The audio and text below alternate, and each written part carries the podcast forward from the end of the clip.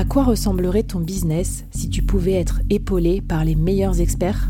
Avoir un board de rêve disponible 24 heures sur 24 pour t'aider, répondre à tes questions? Je suis Flavie Prévost et ce board, je l'ai créé pour toi dans ce podcast. Tu es dirigeant, entrepreneur, freelance ou tu vas bientôt te lancer? Ne reste pas tout seul dans ton coin. Inspire-toi des conseils des meilleurs chaque jour par ici, à mon micro.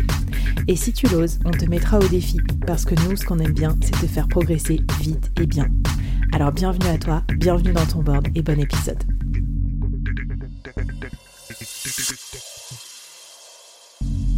Aujourd'hui, je te présente une nouvelle mini-série, 5 épisodes express à binger pour progresser vite et bien sur un thème business incontournable. N'oublie pas de t'abonner à la newsletter dédiée pour recevoir les bonus.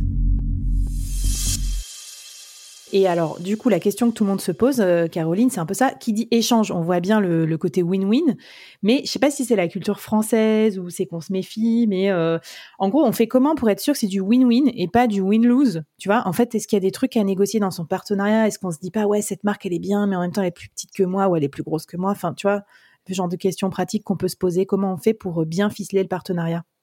T'as tout dit. C'est le problème numéro un du partenariat et en fait de nos relations avec les autres, tout simplement. C'est qu'on se dit, on sait qu'on a tout à y gagner, mais en même temps, aïe, ça peut faire mal parce que la personne en face, ben finalement, euh, mm. il peut se passer tout un tas de choses qui font que la communication se passe pas de façon optimale. Donc ta question, elle est complètement légitime. Et ça arrive que des partenariats tombent à l'eau. C'est pour ça précisément que j'ai lancé Richmaker. C'est parce que je me disais, il y a un partenariat sur cinq qui se casse la figure. Euh, comment ça se fait qu'on n'arrive pas à tirer toute la valeur d'un partenariat? Alors, pour qu'un partenariat soit gagnant-gagnant, en fait, il faut absolument justement que tu fixes un objectif et que cet objectif il soit équivalent des deux côtés. Déjà, il faut commencer une relation sur une base saine de on a tous les deux compris la valeur que ça nous apportait. Il n'y en a pas un qui écrase l'autre. Moi, ce que je recommande, et c'est pour ça que sur Richmaker, depuis la messagerie, tu peux automatiquement télécharger un contrat de partenariat qui est pré-rempli. Je mmh. recommande toujours de se protéger. Vous n'avez pas besoin d'un avocat, mais mettre les choses par écrit et apposer une signature et surtout imaginer un worst case scénario, c'est-à-dire euh, qu'est-ce qui se passe, une exit.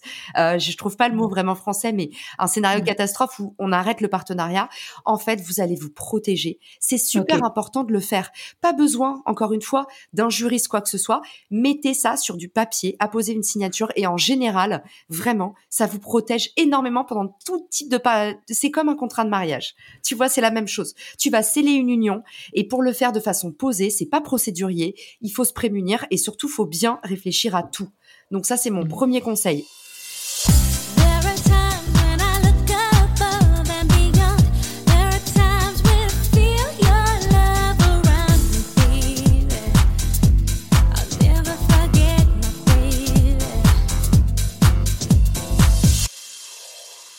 Deuxième conseil, contractualiser. Troisième conseil, il faut que sur l'opérationnel, tu sois vraiment aligné avec ton partenaire. Et ça, c'est dans la façon de travailler. Donc, c'est ce qu'on appelle la culture d'entreprise dans le grand jargon mmh des communicants. C'est mmh un vrai, euh, enfin, c'est un vrai critère. Il faut que tu aies un bon relationnel avec ton partenaire.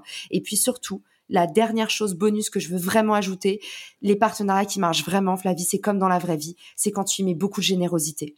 Euh, les, les, partenaires qui viennent me voir sur Richmaker pour me demander conseil et où je vois qu'ils sont au centime près. Euh, ils, hmm. veulent surtout pas faire plus que l'autre. Ils mesurent toutes les actions, ce que je donne, ce que je reçois. C'est, il ne faut pas travailler comme ça. Si tu travailles comme ça, en regardant toujours, en millimétrant tes actions, si tu es pas hmm. généreux dans ce que tu fais, tu auras pas de profit dans ton partenariat. Ouais, puis j'ai, enfin, moi, je, suis peut-être un peu bisounours style, mais j'imagine que c'est aussi, voilà, dans, dans l'extra mile que tu fais pour l'autre, que ça se trouve, tu vas innover, en fait, et tu vas peut-être créer un truc euh, complètement improbable que tu n'aurais pas créé tout seul. C'est exactement ça. Mm. C'est comme dans, encore une fois, c'est comme dans les relations avec les autres. Il faut pas mm. compter ce que tu donnes. Ça viendra après et ça viendra peut-être de la part d'une autre personne. Mais en tout cas, plus tu donnes, quand tu donnes quelque chose, c'est pas quelque chose qu'on t'enlève. Merci Caro pour ces tips, euh, trop bien. Bah écoutez, euh, à vos contrats de partenariat, euh, on vous donne comme défi aujourd'hui bah, de lister les, les métriques et les objectifs que vous pourriez intégrer dans vos futurs partenariats. Ça va vous permettre en plus de réfléchir sur vos objectifs business du moment, donc c'est pas mal. Et puis on se retrouve dans l'épisode d'après pour regarder comment faire des partenariats entre deux personnes, deux indépendants ou deux freelances par exemple. C'est parti